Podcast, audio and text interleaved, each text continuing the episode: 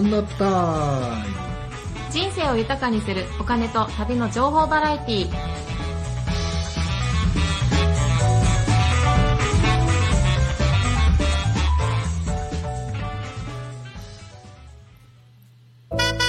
はいこんばんは。ワンナップタイム始まりました。パーソナリティの大浜彩子です。はい、どうも、千葉からコバでございます。はい。ワンナップタイムは沖縄県宜野湾市、宜野湾シティ FM から 81.8MHz でお送りしています。スマホや PC からでもリスラジのアプリやサイトを通して番組をオンタイムでお聞きいただけます。また、ワンナップタイム公式サイトから過去の放送番組や裏番組もポッドキャストとしてお聞きいただけます。そして、当番組ワンナップタイムはですね、沖縄から人生でちょっとためになる話や、人生でワンナップ、得するお話などを含め、旅とお金の情報をゆるーく楽しく沖縄からお伝えしています。そしてですね、今夜も沖縄と千葉をつないでリモート収録していますので、リモートで音声が聞きづらい場合もございますが、どうぞご了承お願いいたします。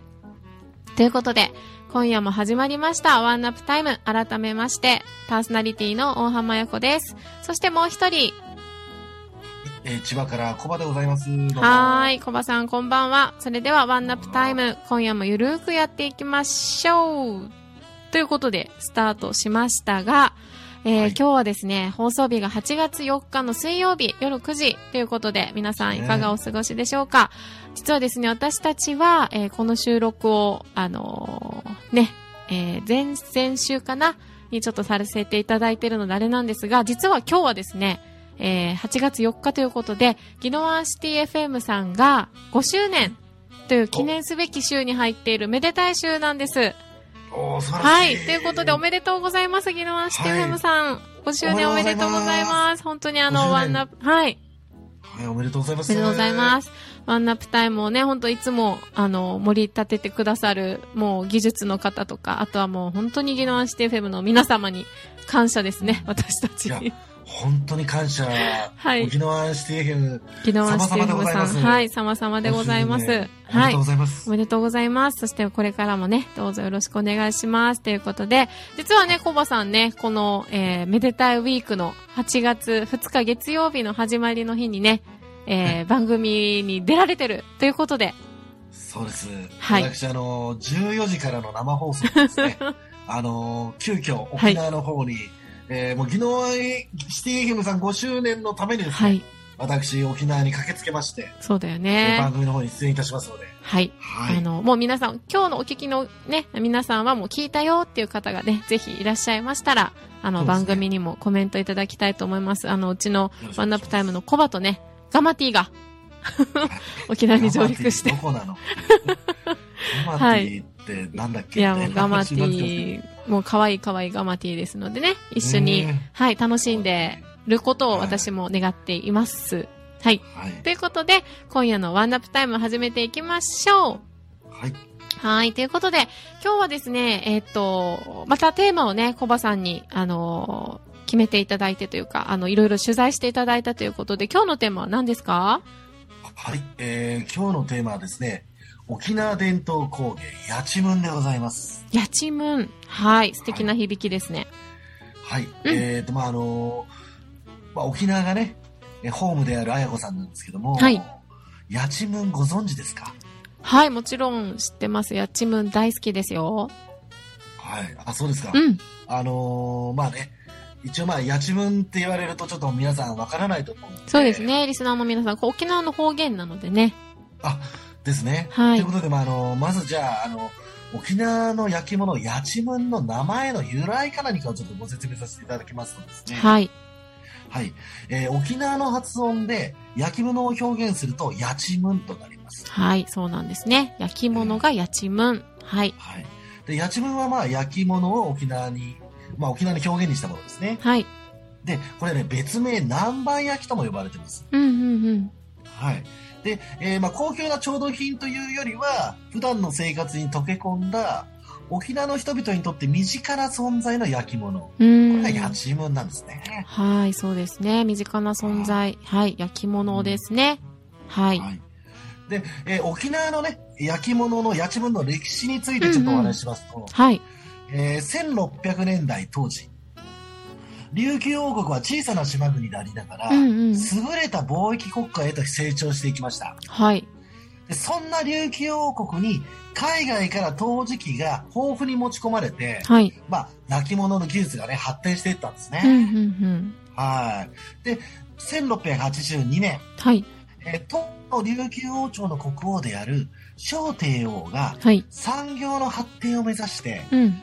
焼き物師を現在の那覇市内にある壺屋に集めたんです。うーん、なるほど。壺屋ね。はい。よく聞きますよね。えで、このことからね、うん。まあ、沖縄のやちむんである壺屋焼きの原型ができたのが約400年ほど前だと言われてますね。うーん、なるほど。400年。400年の歴史があるんですね。長いですね。はい。はい。で、まあ時代は、あのーまあ過ぎまして1970年代、うん、うん。えー那覇では焼き物の釜から出る煙が公害問題となってるんですねう。ーん、はい。。で、焼き物師たちは、まあそういった公害問題から読谷村に移り住んで、うん、うん。えー登り窯を建設して再出発を決意し、はい。まあ今では読谷村はね、八千分の里として有名になっています。うーん。はい。八千の里。あのね、沖縄に多分旅行に来られる方だったら、あの、時間があるとね、多分ここまで、いや、読谷結構遠いので、あの、空港からも遠いので、ねはい、足を伸ばされる方が多いんじゃないかなっていう、本当にそういう土地として有名になってますよね。うん、そうねうん。うんそうで。で、まああの、那覇のね、壺屋は、うん。八千分のふるさと、誕生の地。うんはい。はい。で、今言った読谷村は、八千分の聖地。うん、うん、まあうん。現在の八千分の発展を支えうる、ん支えた、まあ、地ということでね。はい、えー知られるようになりましたうん、うん、うん、そうだと思います。うん、うん。それでね、あの、まあ、沖縄の焼き物、八千分の特徴についてちょっとね、説明させていただきます。はい。はい。えっ、と、まあ、壺やね、水亀など、大きいものが多く、はい。で、で上薬をかけずに、うん、うん。約1220度で、えー焼かれた焼き物。で装飾はあまり施されていなくて、はい。土のね、風合いを生かして、うん。見た目の粗さがあり、はい素朴な味わいが特徴です。はい、はい。ねうん、うん。で、え一般的な陶器よりもちょっと厚みがあって、うん。まあ、シャープなデザインっていうよりも全体的にコロッとした印象をね、受ける感じなんですね。はいはい。で、まあ、あの、焼き物師の陶工と言われる職人がね、はい一枚一枚丹精を込めて、まあ、作っています。うーん、一枚一枚なんだ。はい。ね。うん、うん。でまあ、それなので、まあ、全く同じ商品は出回っていないというのもね、魅力の一つなんですねうー。ん、なるほど。ははい。でで、まあ、現在では食器だけではなくて、まあ、陶芸作家によるシーサーの置物や花瓶など、い。うん、うん。日用品にも幅広くね、取り入れ取り入れられているんですね。うん、はい。はい。で、えー、ちょっとごめんなさい、続けて説明しますとですね、はいこの、えー、壺屋焼きについてね、ちょっと説明させていただきますと、はい。えーまあ、八千目を代表するのが沖縄県那覇市、壺屋地区を中心として焼かれている壺屋焼き。うん。うんでね、この壺屋焼きっていうのはね、大きく分けて2つあるんですね。はい、はい。で、1つが荒八ち。荒やちね。はい。はい。で、もう1つが上八ちなんですけども。上やち。はい。はい。で、荒八ちはですね、別名、琉球南蛮焼きって呼ばれてまして、うん、うん、うん。で、まあ、光沢はなくね、はい。まあ、あの、土ならではの素朴な風合いが特徴で、うん、うん。でまあ、素朴でありながらその存在感はもう抜群の、はいまあ、主に亀とかね、うん、まあ、うん。使用されているっていうのがこの荒八ですね。そうですね。あの、亀っていうのはね、多分あの、泡盛の、泡盛を熟成させる亀？あ、うん、なるほどねはいうん。とかに、ねの、これはよく使われるかな、荒やちは。多分おそらくね、そうなんでしょうね。うんはいうんで、もう一つがですね、上八ち。うん、うん、うん。これをね、あの、絵付けや線彫りなどで、はいまあ、模様をね、つけ、あつけていて、うん。えーまあ、陶器ならではの光沢があって、はい。色合いも鮮やかなものが多くてね。うーん。まあ、今日現在では、八千文というとね、やっぱり条約の印象が強くて、うん、うん、え。沖縄の焼き物の主流になってるのが、この、えー、上八の方ですね。ち。そうですね。はい。うん、うん。でね、まあ、そういった、まあ、この、沖縄伝統工芸の八千文なんですけども、はいちょっとあの、あやこさん、これ、自分で手作りしてみたいと思いませんか？自分で作ったり。もちろんです。なんかこの、私本当に大好きなんですけど、器。あええの、沖縄のえ焼き物も含めね。えーっと、えはい。まあ、これが自分でね、作れたり、あの、自分がこういう料理をこういう器に盛りたいなっていうのはすごく思います。はい。うん、自分の理想のね、器で。はい。うん。で、まあ、あのーまあ、ヤチムをね、体験する場所も、まあ、後ほどちょっとご紹介しますが、はい。えっ、と、このヤチムはね、沖縄のどこで買えるのか、うんうんということで、はい。まあ、ちょっと、あの、皆さんにね、ご紹介させていただきますと、はい。えっ、と、坪谷八幡通り、八幡通り。はい、有名ですうん沖縄県ね。那覇市にありますね。はい。で、まあ、ご説明の通り、坪谷、坪谷焼のね、発祥の地であります、はい。坪谷八幡通り。はい。はい。で、約400メートルほどの通りには、八幡にまつまつわる商店が、うんうん約50軒、うーんえー軒を連ねていますね。50軒もあるんですか？あの、せね、あの、短い通りに。結構短いですよね。うーん、そうね、あの、白井、え姫百合通りだな。あの、までね。姫売り通りまでのあずっと。続いてますよね。。はいい、国際通りう、んちょっと抜けてね、姫売り通りまでに行く、あの道に50軒もあるんだ。ねえ、そういうへえ、ことそれは、あ、400メートル。はいはい。うはい。ん。で、まあ、ね、疲れたらちょっと休憩できるカフェな、カフェとか、うんうんまあ、沖縄のスイーツを腹ごしらえできうんうるような、んうん。まあ、あの、お店とかもちょこっとあったうんりとかして、うんうんで。そうそうまあ、。ユイレール、まあ、岸駅からね、はいここで約10分、15分という。そうですね。はい。15分、10分、うん、かかりますね。うんうん。で、まあ、坪谷八幡通りでももちろん、あの、八幡は買えますし、はい。えっ、と、もう一つが、有名なのが、読谷村の八幡の里。八幡の里。はい。うん。で読谷村にある八幡の里は、まあ、2021年1月現在、19の工房が集まってるんですうね。ーん。はい。はい。で、まさに八幡の聖地と呼ばれる場所で、はい。え、まあ、特徴的なのがね、あの、登り窯がいくつも立ち並んでいうて、ん。まあ、それぞれが独立した工房のね、集合体として、八幡の里として称されてるんですね。うん、なるほどね。はい。でちなみにね、ここはね、バスだと、うん。ユイレールの旭橋駅前の那覇バスターミナルありますね。はい。えあそこからね、バス約1時間半ぐらいでね、行けます。へえ、あの、バス、バスターミナルからバスが出てるっていうことですね。じゃあ、読谷のこの八幡の里行きに。分出てます。大丈夫、出てると思います。ははい。まあ、あの、詳しくはね、あの、バスターミナもちろんもちろん路線とかはね、聞いてもらったらいいと思いますけど。はいはい。あ、でも、べん、ね、あの、やっぱレンタカーで行けたらいいけど、あうの、んレンタカーない方もいらっしゃるので、ぜひ沖縄のバスをね、使って、ちょっと1時間半、あのーま、バスのね、窓の見える光景を楽しみながら行っていただけたらいいかなっていうふうに思いますね。はい。はい。そうですね。ということでね、まあ、うんこんなね、あの、まあ、八幡なんですけども、まあ、はいちょっと先ほどもね、言いましたけども、もう、あれでしょ、自分の八幡作りたくてうずうずしてませんか？うん、作りたい。うん、作ってみたいです。ね。うんでね、そんなね、沖縄伝統工芸の八幡をね、うん手作り体験できる場所がうあるんです。はい。あるんですねそれは知りたい、これが私も。はい。はい。沖縄県那覇市坪谷にあるはい。八幡道場。八幡道場。はい。かっこいいですねな。かなかかっこいいでしょ？強そうだな。ね。うんうん。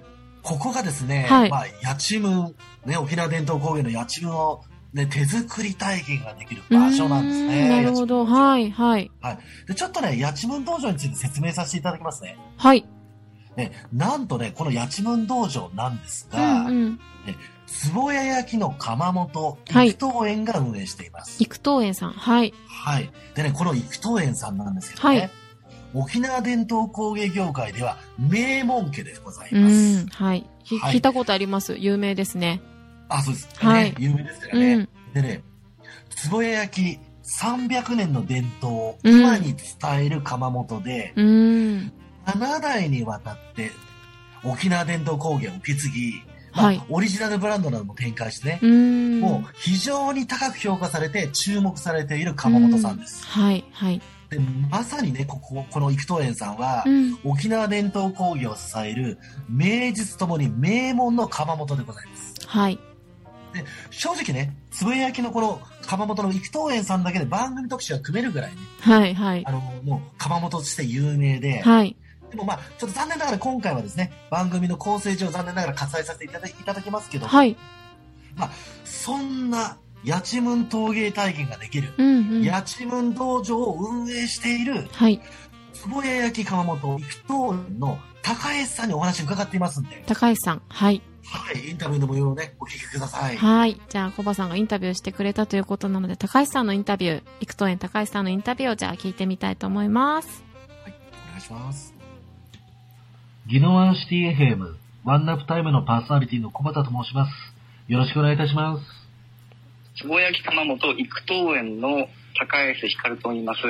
と役職は一応あの営業部長ということで、主に広報や営業の方をさせていただいてます。よろしくお願いしで、あの、体験工房の、あの、八千文道場の方なんですけども、こちらがあの、那覇市の、あの、坪谷という地域にございまして、戦後からずっと続く街並みを残している風情のある場所で、体験教室ができるっていう場所を皆さんに提供しております。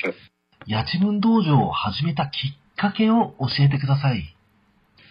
えっとですね、八千文道場を始めたきっかけがですね、もともとこの体験教室自体が、あ本当に10年以上前には、僕たちの工房の方で、工房っていうのはまあ、僕たちいつも、あの、シーサーだったりとか、はい日用雑器を作ってる工房があるんですけれどもそちらで飛び込みできたお客さんが陶芸体験したいっていう人がいたら、あの、教えてたんですけども、シーサーだったりとか、ええあの、器の体験とか、はい。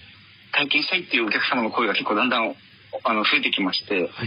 えそしたらまあ、あの工房ではやっぱりできないなって話になって、じゃあ、あの、新しくこのた陶芸体験できるそういう道場みたいなのを作ったら面白いんじゃないかっていうのを、うちの父があの言い出しまして、はい。そこから、そうですね、えっと、木造建築の赤瓦屋根のあの建物を作って、そちらであの、まあ、県内外のお客様だったりとか、あとは外海外のお客様だったりとか、い。ろんな方に伝統のある壺焼きの体験をしていただけたらなっていうので、あの、大きく、その、八文道場っていうふうに名前を付けて始めました。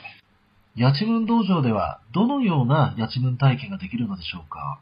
そう、八文体験の内容としては、僕たちが行ってますのが、シーサー作りの体験だったり、はい。あとは、ろくろを使った器作り。あとは手びねりって言って、あの、土の塊からこの器を造形していってたり、器だったりカップカップだったりするんですかね。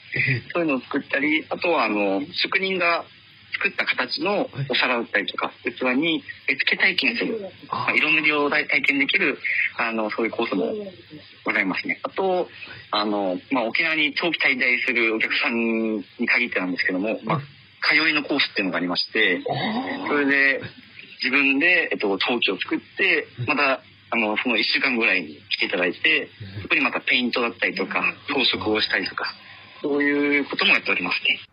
八千文体験をされる方は、どのような客層が多いのでしょうか？八文体験をされるお客様の客層については、まあ本当に小さなお子様から、あの、年配の方までいろんな方が来ていただいてまして、で一応主に多いのが、やはりあの、観光目的で沖縄に来る県外の家族連れの方だったりとか、カップル同士で来たりとか、っていうのも多いんですけども、まあ近年あの、まあコロナの前の話だったんですけど、まあアジアからの観光の方も結構多くて、台湾だったりとか、香港だったりとか、マレーシアとかいろんな方、あの、国の地域から、あの、来ていただく方も多かったんです。で、あとは、あの、県内の、あの、方も結構、あの、夏休みの宿題で子供と一緒に、あの、陶芸体験、シーサー作りに来ましたとか、そういう方も多くて、で、あと、あの、文化体験みたいな感じで、あの、県内の小学校だったりとか、あの、幼稚園だったりとか、そこからお声がかかって、あの、僕たちが出張で、あの、シーサー体験とか、器作りをしに行ったりとかもしてますね。新型コロナになってから、体験教室への影響はございますか？コロナになってから、やっぱり、うちも、最初の第1波とか第2波の時はもうすごく、あの、体験の方も少なくなってしまって、まあ、もともと観光の方メインで、あの、営業してましたので、すごくガクッと体験者数もしてしまって、まあ、そこはもう僕たち以外も同じような体験されてる方は一緒、あの、いると思うんですけども、お客さんが来た時に、あの、アルコールの消毒をしてくださいだったりとか、あとはマスク着用をお願いしてとか、で中にはやっぱりマスクをされてない方がいらっしゃって持ってないっていう方もいらっしゃるんですけども、そういう方にもあの、マスクを一応こちらでも用意してましたので、まあちょっとはんあの販売という形で100円、1枚100円でつけていただいて、まあ皆さん安全に体験することができてるかなって思うんですけど、あとは、このコロナ以前は結構、あの、夏休みとか、すごい人がたくさん予約していただいて、もういろんな方がぎゅうぎゅうで、あの、小さな作りだったりとか、そういう体験をされてたんですけども、やっぱり今、ソーシャルディスタンスを保ちながら、あの、この1時間の枠組みの中で、まあ、2組、3組とか、あんまり密にならないように体験をしていただくっていうことを心がけてくれてますね。はい。ということで、生東園さん、高橋さんのインタビューね、お送りしました。はい。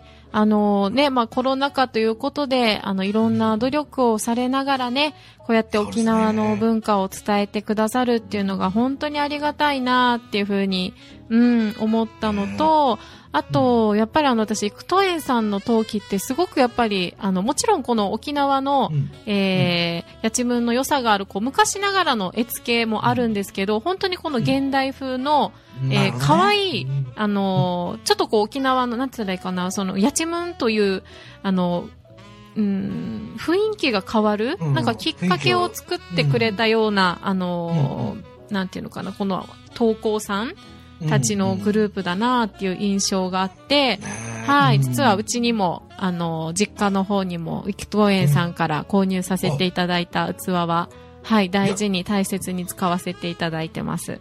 もう僕もね、沖縄にね、はい、次回行きましたら、真っ先に八千文教室の方、八千文道場の方に行きまして、はい、えーオリジナル小葉式八千文と、あの、八千文を作らせていただいて、で、すかさず沖縄八千文を幾東園さんで買わせていただこうと思います。そうだね。もう自分が作ったのだと余計ね、ほし、あのー欲しくなっちゃうよね。で、プラスアルファも、うん。幾東園さんが作った、プロの方が作ったね、はい。あの、やっぱり、あの、本当に沖縄の伝統工芸や、はい。も購入させていただきたいな。ああ、もうぜひ、はい、あの、本当にね、あの、沖縄の焼き物ってさっき言ってた荒八ちは、この亀とか、結構大物が多いんですけど、蝶八ちはもうあの、本当にいつも使いの、まあほら、例えばコバさんだったらさ、はい。あー一人暮らし用のワンプレート用のお皿だったりとか、あの、イースタントラーメン用かな？インスタントラーメンじゃない。ちゃんと、あの、炊いて？袋麺にして？袋麺にしてください。うんあ。そうよね。はいあなるほど、主食でそう。そうそう。とか、あとはまあコーヒーカップとかね。あの、そういうすごい日常に、あの、使ってやっぱこう、ほっとする、あの、焼き物がたくさんあるので、ぜひ、福東園さんに行ったら、うん、あの自分のうんお気に入りのもの見つけてみてください。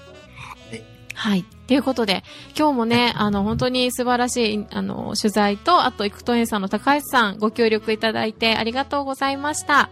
あありがとうございました。はい。ということで、えっと、今夜今夜の曲に行きたいと思いますが、今夜は、えー、また DJ 笹ね、えー、さすえーはいお気に入りですね、コバさんのね。DJ 笹の、です。はいさおじさんで、今日はね、ちょっとあのー、ギノワンシティフェムさんの、えー、5周年もお祝いということで、このちょっと賑やかな曲を、はい、かけてみたいと思います。はい、よろしくお願いします。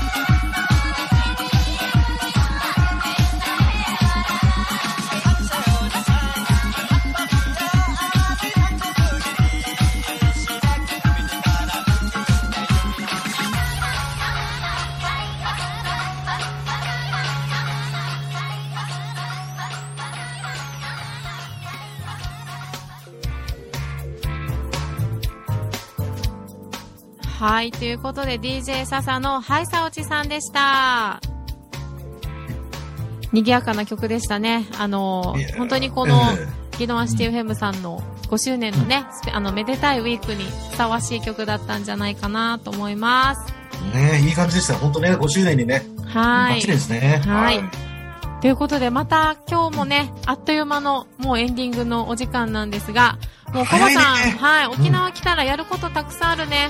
もうね、そうそう、もういっぱいあるよね。金太子さんも行かないといけないし、紀藤園さんもね、そうだよね川田もあのね、え八幡道場もね、はい、八幡道場も忙しいと思いますが、うんでも充実した沖縄の旅になるんじゃないかなというふうに思いましたので、そうですね。はい。で、空港に着いたらいない、あの、首里城の寄付をさせて。そうですね。はい。そこも第1回目から皆さん聞いていただければと思います。ではまたはい来週、はいさよならはい、また来週、ありがとうございます。